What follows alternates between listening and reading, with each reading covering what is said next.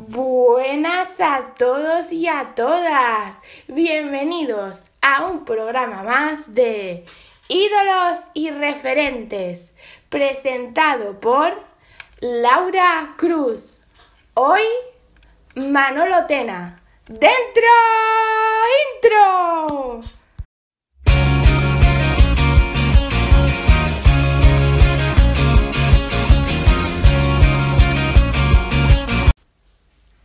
Muy buenas a todos y a todas y bienvenidos a un programa más de este nuestro podcast. Espero que hayan tenido una muy buena semana.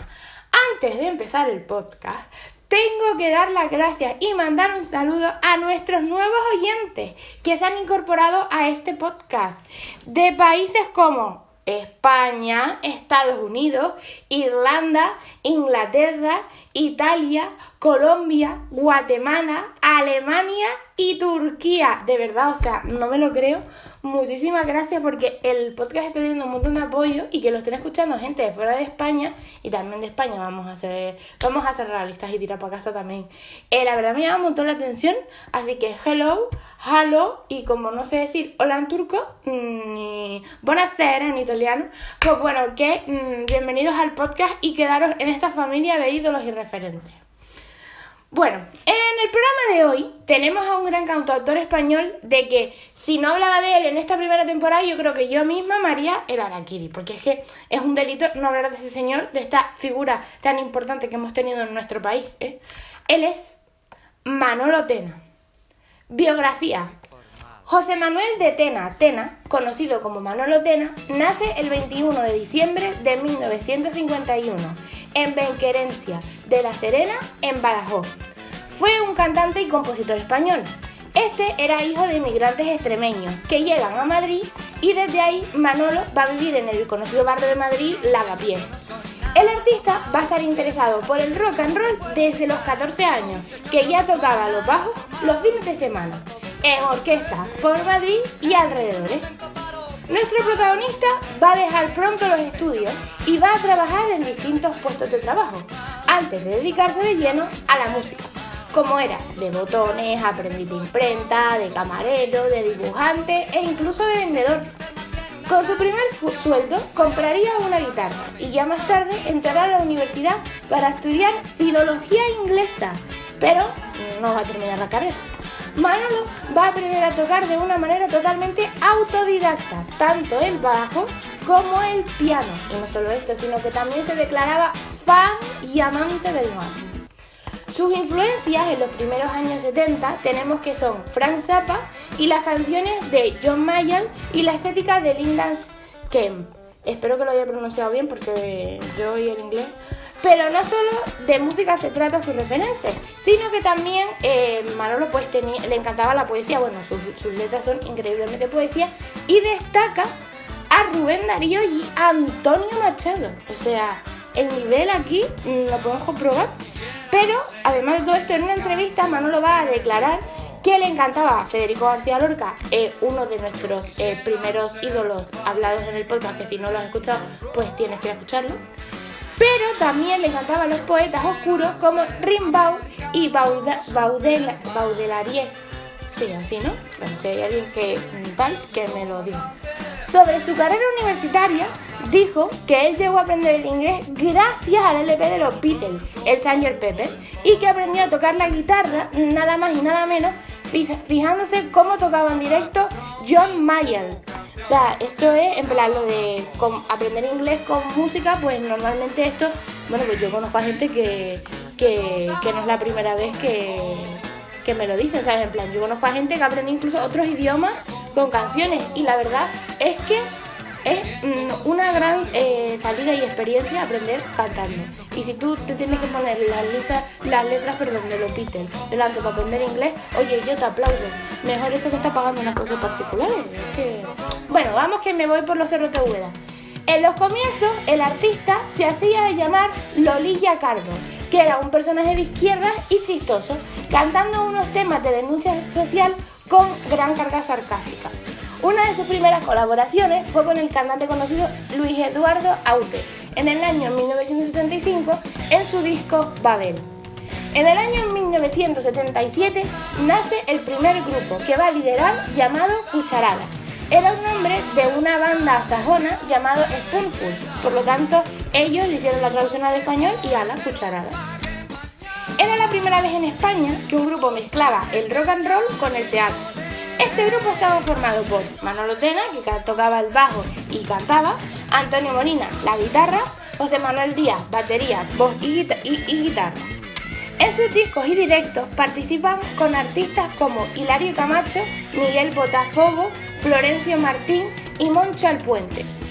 Sobre este grupo tan transgresor, Manolo decía, acabamos poniendo a un tío maniatado en el escenario, como si le hubieran dado una paliza. Y estábamos todo el rato diciéndole al público que le soltara, hasta que alguien del público no aguantaba más y lo desataba. También parte del público era nuestro, era nuestro porque nos quitábamos los instrumentos, se los dejábamos y ala, tocaban ellos. Eh, yo he visto en el documental que dentro de, bueno, que ahora más adelante hablaremos sobre él, eh, cómo iban vestidos, o sea, iban vestidos de mujer, de, iban pintados de manera como muy, muy extravagante, ¿sabes? Como muy teatral. Y la verdad es que hacer eso en el año 77, o sea, hacía poco que se acaba de morir Franco, o sea, había que tenerlo bien puestos, así te digo, porque incluso Manolo Tena dice que si no lo hacían encima del escenario, les podían detener por la ley de vagos y maneantes, o sea, estamos diciendo que podían cometer un delito y ellos estaban ahí contra esa represión, ¿no? Bueno, seguimos y decimos que musicalmente podemos decir que se les emparentó con Led Zeppelin y teatralmente con Frank Zappa, Zappa siendo influencia de otros grupos que vendrán después.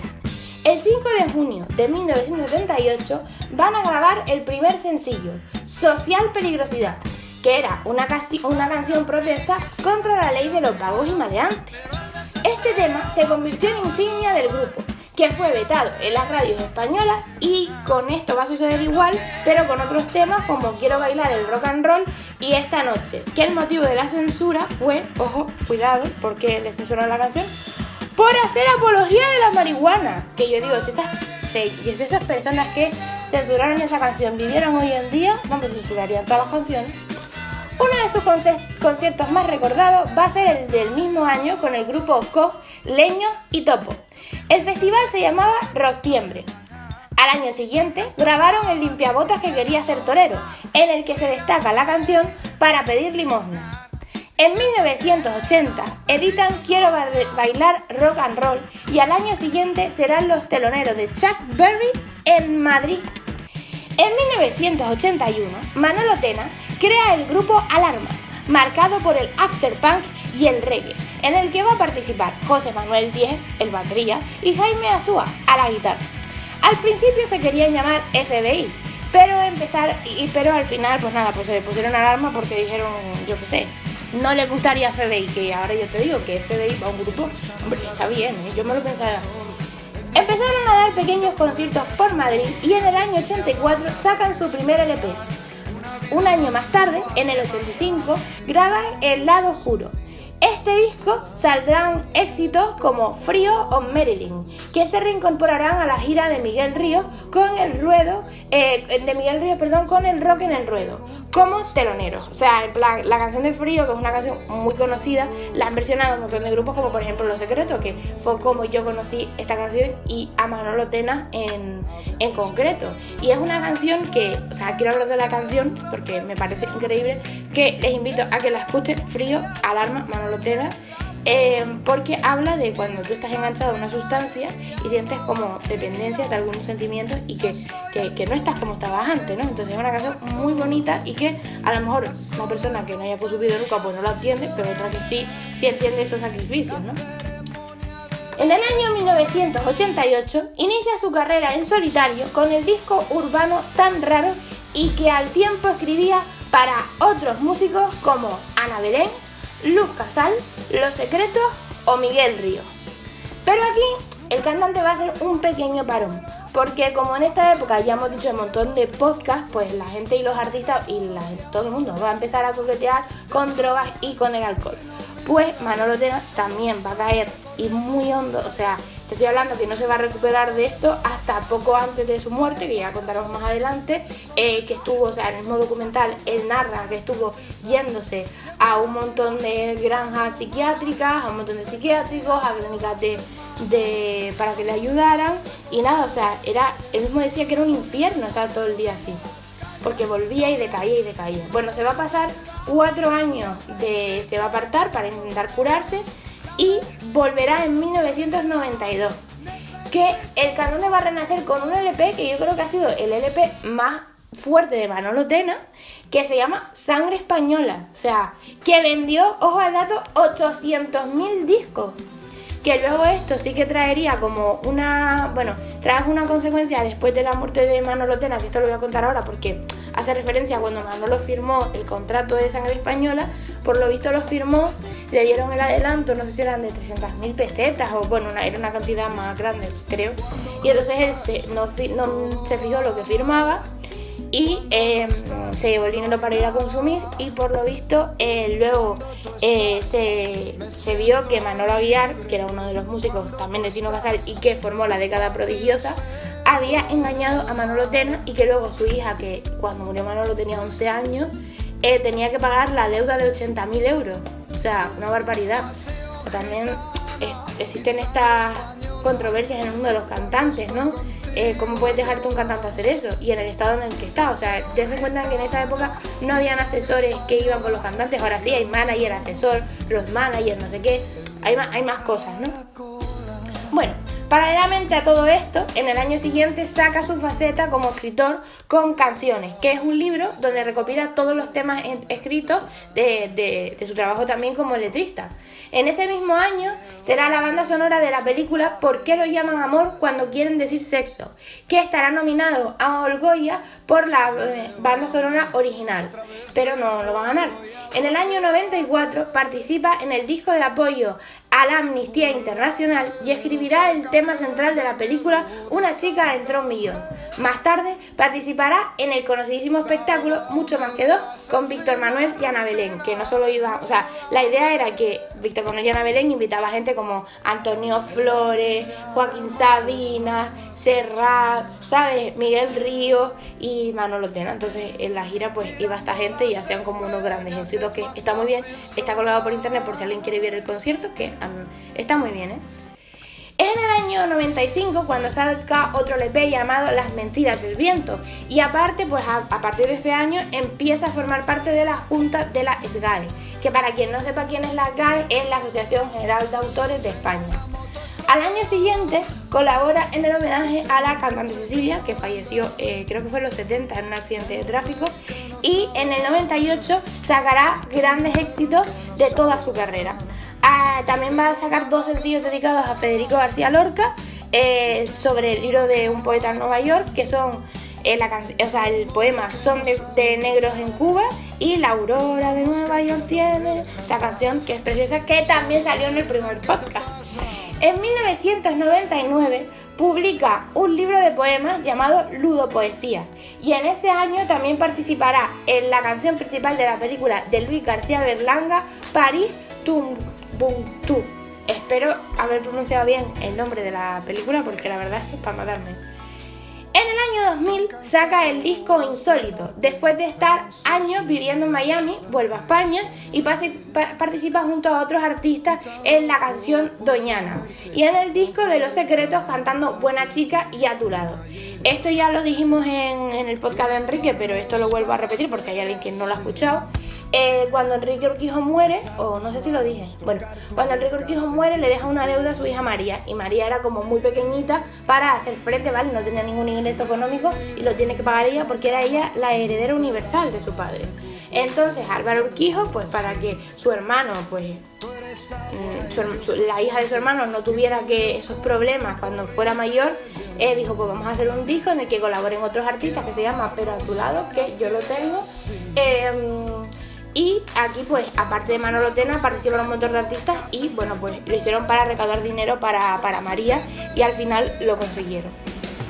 En el año 2002 compone otra banda sonora para la película Hasta aquí hemos llegado, que por cierto gana el Goya ese año y saca, y Manolo Tena en ese mismo año, en el 2002, la gira básicamente, que es el primer disco en directo que va a grabar con temas de él en solitario y de los otros grupos, tanto Cucharada como de Alarma. Le van a acompañar en el escenario muchos artistas como por ejemplo Álvaro Urquijo. En el año 2008 saca canciones nuevas y se toma un parón en su carrera para volver de vuelta con Casualidades en el año 2015. Y eh, después de eso fue especialmente recordado porque La Secta en el año 2016 hizo un programa de televisión que se llamaba Mi Manera, en el que bueno pues estaba Fabio Jiménez, el hermano este de Antonio Vega, nunca me acuerdo cómo se llama, hermano o no sé si es hermano. Em, luego estaba también Marta Sánchez, David de María, eh, un montón de artistas ¿no? que convivían en una casa en Mallorca durante creo que era una semana, un par de semanas, no una porque creo que no daría tiempo. Y entonces cada, noche hacían una canción, eh, o sea, como que hacían una versión de la canción de alguno de, los que estaban allí.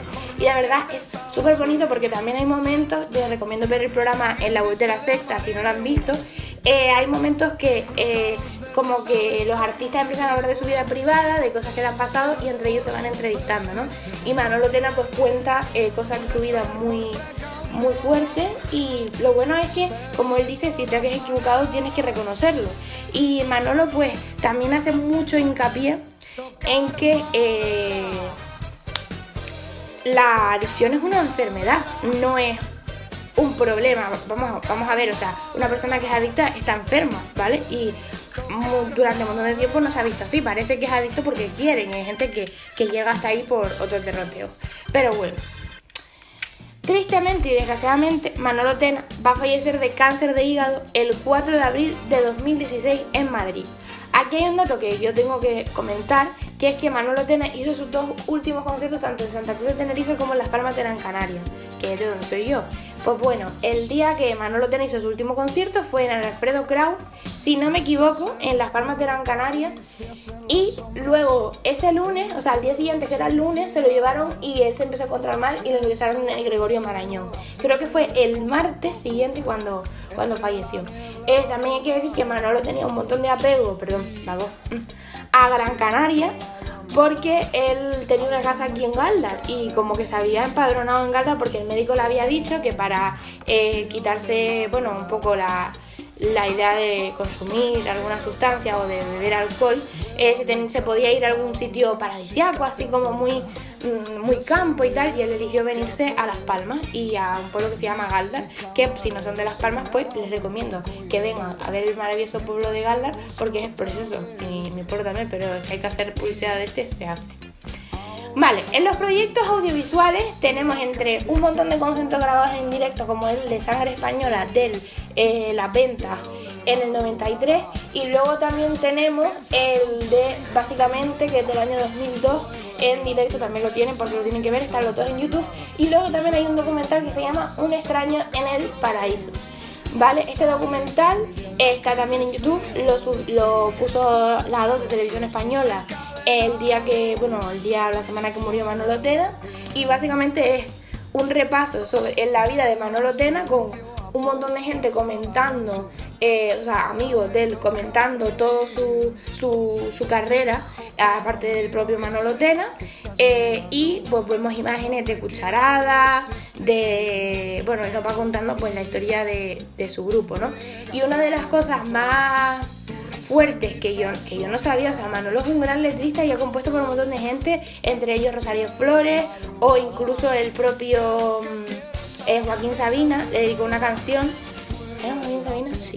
Le dedicó una canción que se llamaba eh, Conductor Suicida, que era porque, bueno, Manolo estaba ya muy profundamente metido en las drogas y pues Manolo eh, cuenta cómo fue ese... Bueno, eso lo cuenta en el programa de mi manera, cómo fue que mm, Joaquín Sabina le dijo, mira, tú te tienes que ir a tu casa porque tú estás tocando ya fondo, o sea, imagínate, que él decía que no dormía en la, calle porque tenía familia y amigos que, que le ayudaban. Luego también le va a dar canciones a Rosario, eh, la primera creo que es la canción debut de ella, que no sé si se llamaba De Ley, puede ser. Em, debutó con, esa canción de Manolo Tena, Sangre Española iba a ser para Rosario, pero Rosario dijo, no, no la quiero Manolo, y, y gracias a eso pues Manolo tuvo un enorme éxito en, en el año 93. Eh, que fue una de las canciones por las que se, eh, hoy es tan conocido, ¿no? Y también otra cosa que quería comentar es que en el lado de letrista de, de Manolo Tena eh, le ha compuesto canciones hasta Ricky Martin, o sea, que estamos hablando, yo eso no lo sabía. O también Ana Belén, que le compuso El fantasma del estudio 1, que decían que del estudio donde ellos grababan, pues por la noche se iban y que había un fantasma que le gustaba grabar canciones a él, solo, ¿no? La verdad es un poco cómica, pero a la vez también te ponen los pelos de punta. Porque yo, con las cosas de los fantasmas, pues también digo, ay, ay, sí.